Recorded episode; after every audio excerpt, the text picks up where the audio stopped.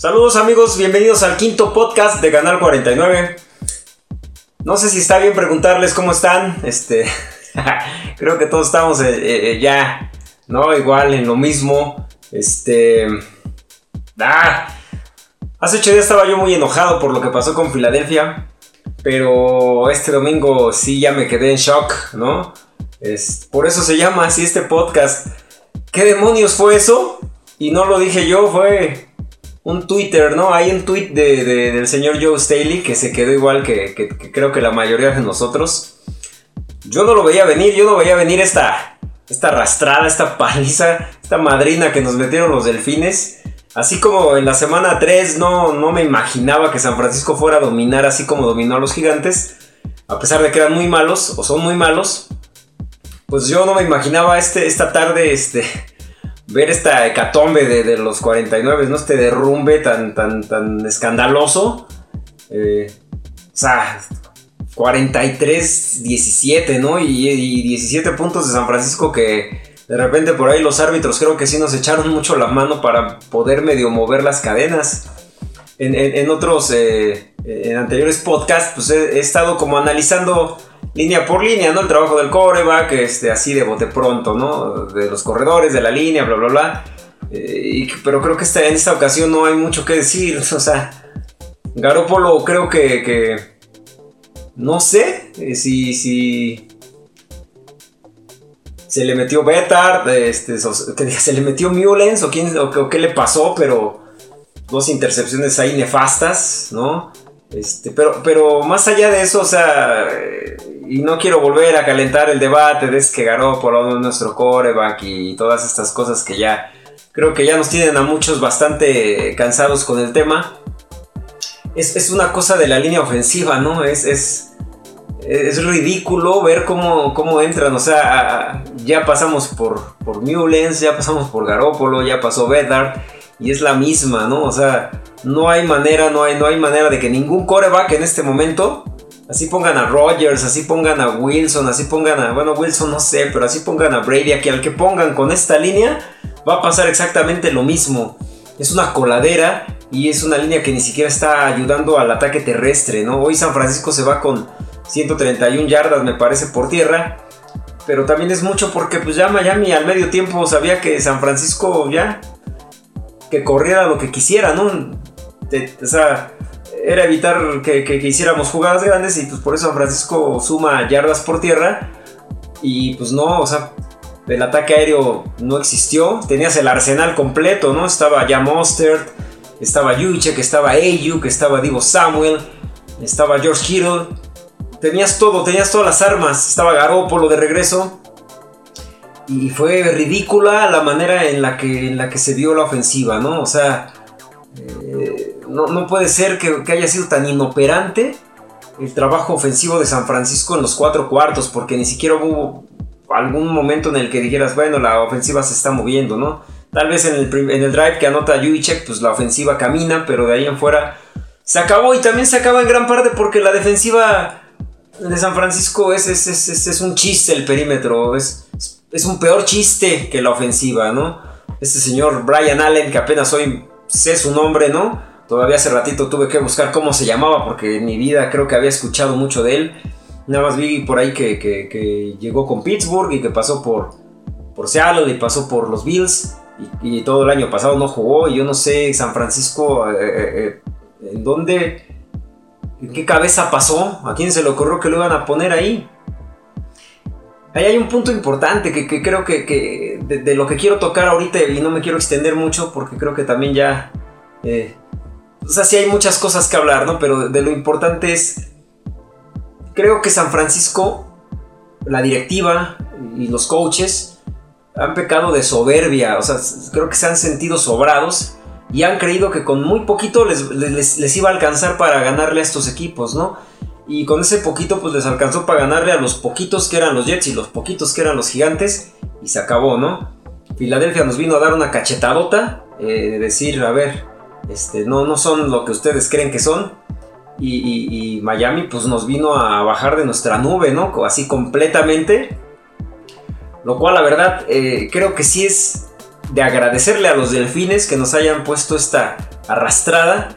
nos humillaron, nos apalearon, nos arrastraron. Este, hicieron con nosotros lo que quisieron, ¿no? Se divirtieron y, se fueron felices de la vida. San Francisco hoy fue un, un equipo que yo creo que, que hasta un equipo de colegial le gana. O sea, fue una caricatura horrible de, lo, que, de lo que eran los 49 hace 8 meses. Es increíble pensar que este equipo hace 8 meses estaba jugando el Super Bowl. Y hoy, en la semana 5, lo apalean en su casa 43 a 17. Así, así de 180 grados giró, giró este, esta realidad de San Francisco. Y yo les voy a decir un poquito por qué. Por qué estamos donde estamos en este momento. Si, ustedes, si, tú que estás por ahí, eh, aquí en el canal y lo sigues, al menos desde, desde el Super Bowl, y le has puesto atención a mis, a mis programas, eh, cronológicamente les he ido más o menos narrando lo que ha ido pasando con el equipo. No estuve revisando todo desde el Revenge Tour 1, 2, 3, cuando se fue eh, Difo se va y todo cambia, mi pronóstico, el, draft, todos esos capítulos tienen chance y, tienen tiempo de poderlos empezar a repasar. Van a ver que no les miento. San Francisco se metió en este hoyo solito. O sea, no le podemos echar la culpa a nadie. La directiva y, el staff de coaching se equivocan completamente en, el off-season. Porque yo lo dije, se los dije en aquel primer programa después del Super Bowl. San Francisco perdió para mí por tres cosas fundamentales. Falta de un guard derecho, ¿no? Nuestro guard derecho en el Super Bowl fue por donde entró toda la presión. Falta de un esquinero elite, porque Sherman pues era el único y a Sherman también ya se le están acabando las piernas y con tantas lesiones creo que también ya va para afuera. ¿Y San Francisco tiene años? O sea, no es de este año, no es de este offseason. San Francisco tiene años que no se preocupa por las esquinas desde la época de Harbaugh con, Carlos Rogers y aquel perímetro de Dante Whitner y todos estos, eh, San Francisco no, se ha preocupado por traer esquineros de calidad. El año pasado el perímetro de San Francisco se vio muy bien, pero por la frontal, ¿no? La frontal fue la que hizo el trabajo y también se los, se los he dicho muchas veces. El resultado de este perímetro era la frontal. Sale, se, se, aferra a este sistema este, de 4-3 y, este cover 3, no wide y todas estas cosas y sus variaciones. Pero, pero hoy tiene un retroceso así de 3 años, ¿no? Porque Sale llega con esa idea, no tenía, no tenía el, material humano para jugar con esa defensa y se aferraba y se aferraba. Cuando lo tuvo funcionó, nuevamente no lo tiene ya. No lo tiene y sigue aferrado. Y, entonces él se desespera y tiene que mandar más cargas y entonces deja más espacios atrás y con los esquineros y con, los safeties que tenemos, pues no, o sea, ¿cómo? Este señor Brian Allen nos costó tres touchdowns, ¿no? O sea, nos puso el pie en la cabeza y a ver cómo le hacíamos, ¿no? Y luego entra Kello Witherspoon y pues tampoco es como que ya, ah, ya llegó El Salvador, sabíamos que iba a pasar lo mismo y también, o sea, el pan, ¿no? Ahí estuvo el pan todo el tiempo, Fitzpatrick ni siquiera tuvo que sacar la magia, ¿no? Tiró pases de entrenamiento y se comió completamente al, al perímetro. Los safeties muy mal, o sea, un touchdown de Miami ahí. Creo que fue cuando metieron el 37. Fitzpatrick está sacando la jugada y Jacques Tart ya se, ya se está cargando completamente a ese lado. Antes de siquiera ver qué va a hacer Fitzpatrick o leerle los hombros o, la mirada, ¿no? Ya se cargó y pues por el centro solito y Jimmy Ward pues perdido, ¿no? Yo, ustedes saben que a mí Jimmy Ward no sé por qué lleva tantos años y tantos coaches que han pasado y ahí lo dejan. Pero Jimmy Ward, pues no, no, no. O nuestro perímetro es malo. El año pasado fue un, fue un espejismo por la frontal. Yo les voy a decir algo también bien importante de, aquel programa de Difo se va, todo se mueve. Y piénsenlo por un segundo.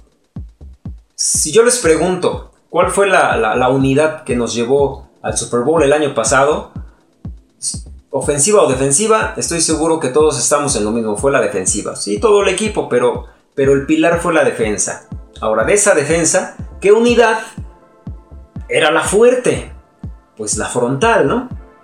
Y de esa frontal, ¿quién era el, elemento fuerte? Muchos me podrán decir que Nick Bosa, y claro, fue el novato, sensación, y, era un demoledor y, una fuerza brutal ahí en la línea defensiva Pero hasta Armstead tuvo más capturas, pero fue la labor de, de, Forrest Wagner. De Forrest constantemente jalaba dobles bloqueos y, también se los he repetido, ¿no? Y de Forrest Wagner jugaba de Garnaris, jugaba de, de, de tackle defensivo y, era, la, era el que hacía el sacrificio para que los demás tuvieran éxito. Hasta D. Ford se vio beneficiado, ¿no? Toda, toda esa, esa frontal, tantas capturas era, era de Forrest Wagner. Cuando acabó el Super Bowl San Francisco solamente para mí, y lo dije en ese programa, solamente necesitaba un guardia derecho y un esquinero. Y para mí un safety. Pero era todo lo que necesitaba. San Francisco en ese momento era un equipo de Super Bowl. O sea, eh, el equipo estaba fuerte. Lo que nos faltó para mí eran esas posiciones. En ese momento yo lo mencioné. Yo dije, bueno, eh, en la agencia libre pues van a buscar algún, algún esquinero elite. Y en el draft, pues no sé, en su primera ronda tal, vez traerse a un liniero de los que venían fuertes en, el draft, ¿no? Pues no, a los señores se les ocurrió dejar ir a quien para mí, ahora que lo medito y lo pienso y lo reviso bien, era el pilar no solo de la defensa, sino del equipo. Era el señor de Forrest Wagner. Lo dejaron ir. Pensando, ¿verdad? Que, que Eric Armstead iba a poder hacer lo que él hacía. Y, a todas luces, pues Armstead es un tronco, ¿no? O sea, no puede hacer las labores de Wagner. Y entonces apostaron cambiando ese pick 14 con los Colts a que, bueno, pues en la primera ronda nos vamos por Javon Kinlow, ¿no? Y Javon Kinlow pues es un proyecto en el mejor de los casos a desarrollar, pero les repito, San Francisco no era un equipo en reconstrucción, San Francisco era un equipo ya con el, con el calibre de Super Bowl y solamente necesitabas cubrir ciertas, ciertas áreas. Dejaste ir a DeForest Wagner y te disparaste, o sea, los 49 se dispararon en el pie solitos en ese momento. Javon Kilo es un, es un proyecto a desarrollar, pero no estamos ahorita para proyectos a desarrollar, creo yo. O sea, sí, claro, tienes que mantener un equipo y tienes que tener un equipo que, que constantemente esté fuerte y que compita, ¿no?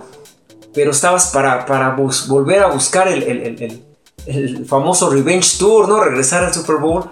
Y al contrario, te disparas en el pie, Javon Kilo pues apenas sigue adaptándose y aprendiendo, ¿no? Y la verdad es que pues tampoco tiene el, calibre en este momento ni, ni, las cualidades de Difo. Ese fue el primer error. Luego en la agencia libre no fuiste otra vez por esquineros. De por sí a Sherman ya, creo que yo siento que Sherman con las lesiones este año se acaba su contrato, eh, la velocidad ya le falla y este...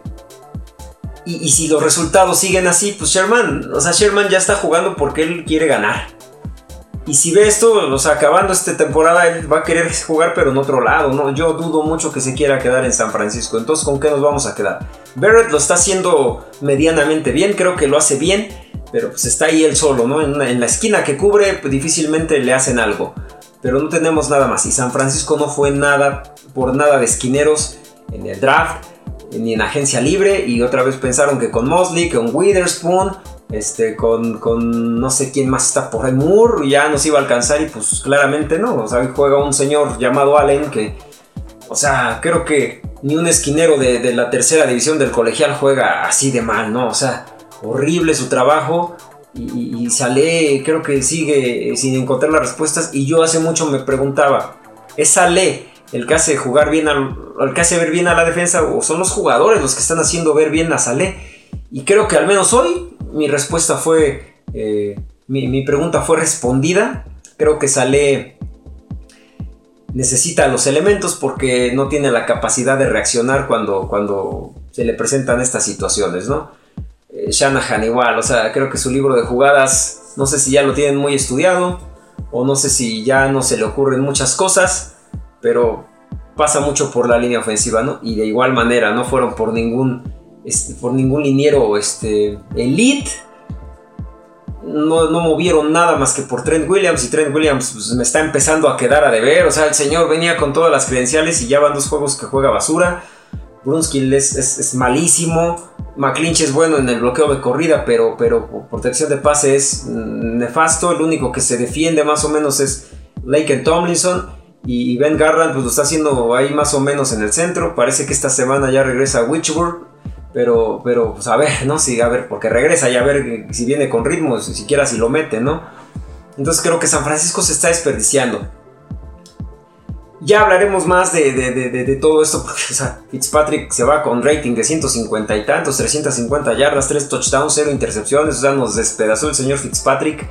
Y, fue, fue así, de verdad me quedé en shock.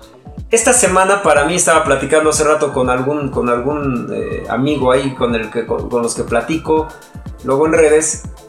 Para mí esta semana en el proceso de los 49 es crucial. Yo sé que muchos eh, fans y mucho, mucho Villamelón pues puede decir ya, ya se acabó la temporada, ahí nos vemos hasta la próxima. Y este, yo ya no voy a ver a los 49, ¿no? Yo sé que hay muchos así. No es mi caso. Yo, aunque pierdan, aunque los humillen, aunque los apaleen, cada ocho días estoy ahí apoyando al equipo, ¿no? Yo, yo no soy así. Yo quiero al equipo en las buenas, en las malas y en todas, ¿no? Pero hay muchos aficionados que lo van a hacer. Pero una organización, un equipo como de la NFL en la semana 5 no puede hacer eso. O sea, San Francisco no puede decir, ah, ya se acabó la temporada, ya vamos a dejarnos perder. No lo pueden hacer porque entonces yo no quiero volver a ver al señor Jet York metido ahí, eh, tomando el control de las cosas, porque ya sabemos lo que pasa cuando York hace eso, ¿no? Entonces creo que este año, esta semana va a ser un sacudidón en todos los niveles en San Francisco. Si quieren todavía tener la posibilidad de competir, porque tampoco se puede descartar, ¿no? yo, yo trato todavía de ser un poco positivo. Si todavía se quiere competir, porque no olvidemos a los acereros del 2005, ¿no? un equipo que empezó muy mal y, este, y de repente levantaron, llegaron y fueron campeones, ¿no? Los jefes de hace un año también empezaron flojona la temporada, me parece que hasta con el récord que tenemos ahorita nosotros, ¿no? Dos ganados, tres perdidos por ahí, o tres ganados, dos perdidos. También tenían eh, este, muchos lesionados y de repente pues ya son campeones, ¿no? Entonces mm, yo no puedo todavía descartar eso y la organización menos. Pero esta semana para mí es crucial, Bien, se viene ya, ya se viene lo feo, se vienen los carneros, los patriotas, los halcones marinos, los empacadores, los, los, santos y, lo que falta, ¿no? Esta semana tiene que haber movimientos importantes en la, directiva, en la organización. Van a tener que, yo creo que tienen que buscar la manera de hacer trades, a lo mejor empeñar un poco del draft del próximo año, pero traer gente que nos ayude a, tapar esos huecos que nos están matando, ¿no? Porque porque si seguimos así, si Shanahan y compañía creen que con esto nos va a alcanzar para competir los siguientes juegos, o sea, si Miami nos metió 43, yo no quiero pensar cuánto nos van a meter los halcones marinos, los empacadores, los santos y los que sean. Entonces, ojalá esta semana haya noticias eh, espectaculares que por fin se quiten esas cosas de siempre nada más estar interesados por jugadores y nunca llegar a nada y, veamos algo, algo importante en San Francisco, porque si no, nos esperan otras de estas y peores, amigos. Entonces, pues hasta aquí la dejo. Eh, ya el jueves en Canal 49 hablaré, de, más cosas. Ahí ustedes también déjenme en la caja de comentarios eh, sus, puntos de vista, sus opiniones. Ya saben que de ahí nos nutrimos todos. Eh, intercambiar puntos de vista está muy bueno, ¿no? Todos creo que nos retroalimentamos. Entonces ahí déjenme sus comentarios.